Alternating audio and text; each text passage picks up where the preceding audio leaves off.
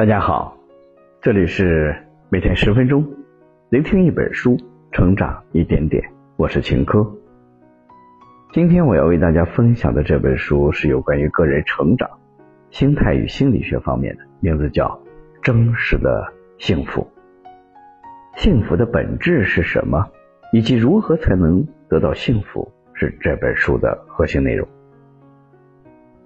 过去心理学多半是关心心理与精神疾病，忽略了生命的快乐和意义。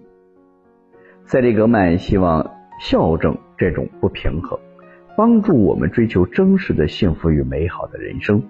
在这本《真实的幸福》里，塞利格曼系统的回答了什么是幸福，并提供了一系列提高幸福感的实际操作指南，帮助我们实现幸福。而有意义的人生。本书的作者马丁·塞利格曼被誉为积极心理学之父，在他二十六岁的时候就成为了美国历史上最年轻的心理学教授，并在一次实验中发现并证明了习得性无助的心理现象。一九九八年，塞利格曼以史上最高票当选美国心理学会的主席，至今。塞利格曼已经出版了二十一本著作，他的书被译成了多种语言，畅销全球。通过本书的聆听，您将获得以下两个层面的提升：一、什么才是真正的幸福？二、怎样才能得到幸福？下面我会用大概十分钟左右的时间来为你讲述本书的精髓。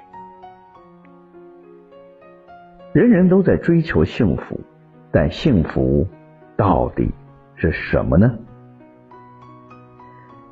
一个有鱼有肉的夜晚，和你没头没尾分一瓶酒，这是冯唐式的幸福。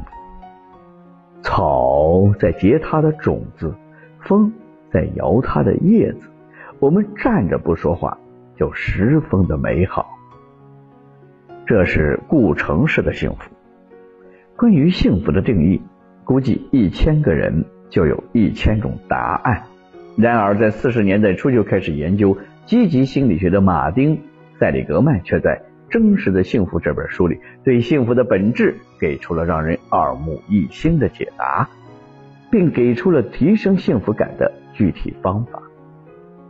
下面，我们就从本书的核心内容讲起。首先，从第一个部分开始。什么才是真正的幸福？通常，如果一个人身体健康，还有钱有颜，那我们就会认为这个人很幸福。要是他敢跳出来说自己不幸福，大家就会觉得他是身在福中不知福。但事实上，这个人很可能真的没有幸福感。而我们之所以非要认为他幸福，其实是把。误把感官愉悦当成了幸福。对一个身体健康又有钱的人来说，想要满足感官愉悦是非常容易的。他可以想吃什么都买得起，来一场说走就走的旅行也没有问题。他住着豪宅，开着好车，看起来要多拉风有多拉风。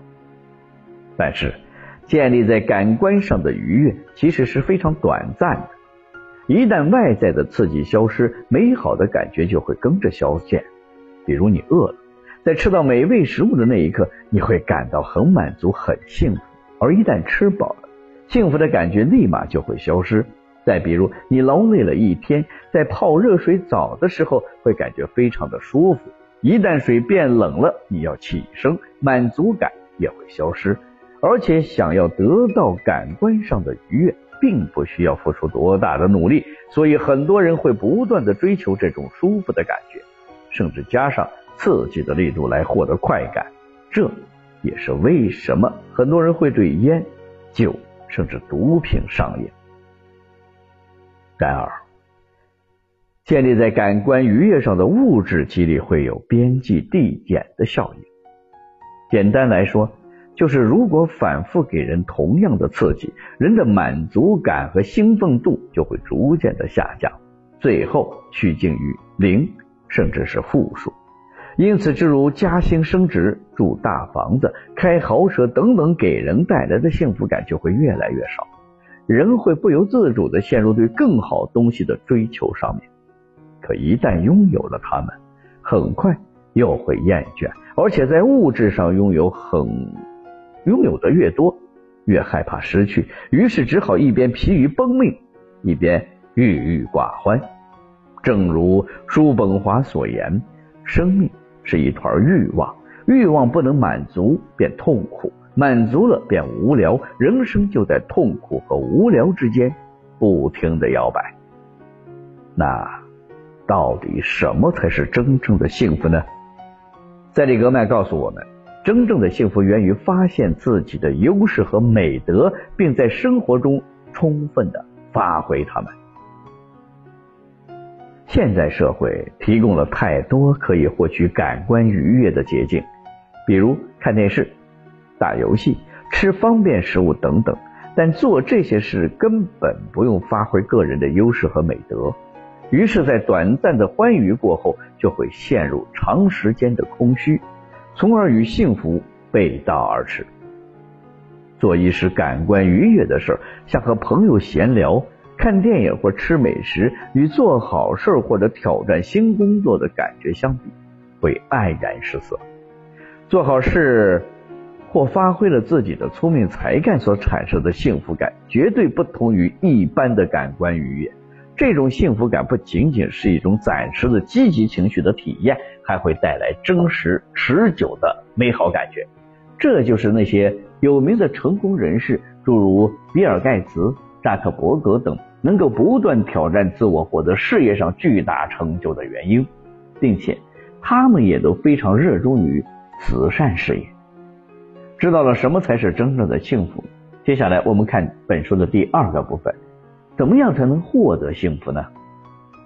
塞里格曼在书中为我们提供了两个获得幸福的方法，只要照做，幸福的感觉就会一直围绕着你。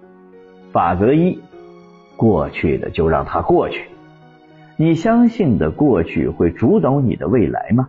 很多人都相信，所以很多父母才会看起跑线的理论，认为孩子没进入一所重点小学就上不了重点中学，上不了重点中学就考不上名牌的大学，考不上好的大学就找不到好的工作，找不到好的工作就会成为社会底层的人员，一生穷困。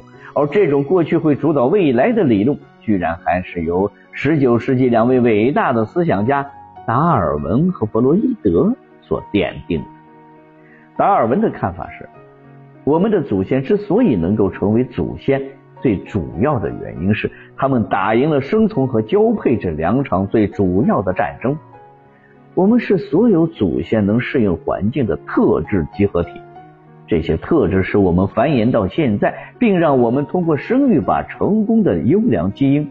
遗传下去，这就使我们相信未来要做的事儿已经由祖先所决定了。就这样，达尔文无意中成为了把自己监禁在过去的始作俑者，而弗洛伊德却是有意的推动了这个观点。弗洛伊德认为，我们一生中每一个心理事件，即使是微不足道的小事儿，都是由我们的过去所决定的。童年不只是一个形式。它还决定了我们成年后的人格。童年的创伤是我们长大后成人后诸事不顺的原因。只有找到童年的创伤，才能从麻烦的状态中恢复过来。但塞里格曼认为，没有任何实验支持童年事件会影响成人的人格，也没有任何证据指出过去能够决定未来。虽然许多研究者都热衷于找出童年决定成人发展的证据，比如父母身故、离婚、童年得重病等都会造成成年后的行为失常，但经过大规模的调查成人心理健康水平和童年不幸的关系后，发现结果并不如研究者所预期的那样。最明显的就是一奶同胎的兄弟姐妹，他们的童年基本上都在差不多的环境中成长。但在长大后却很可能过着迥异的生活，有的幸福，有的不幸。当然，童年时的大灾难可能对成年后的性格有一些影响，但也仅是少数的。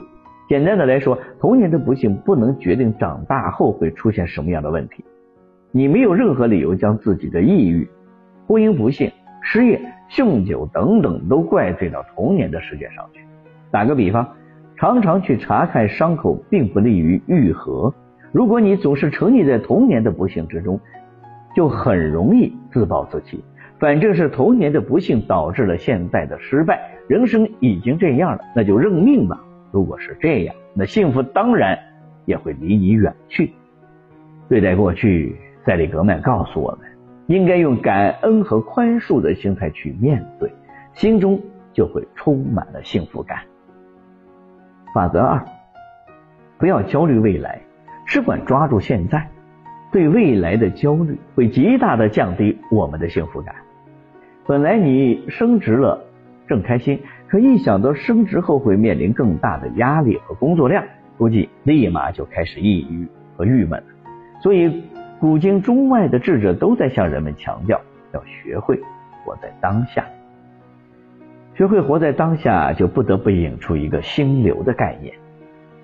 其实，在克米哈伊是社会科学的著名教授，他提出了代表满意的一个境界，就是心流。指的就是我们全心投入的做事情时的感觉。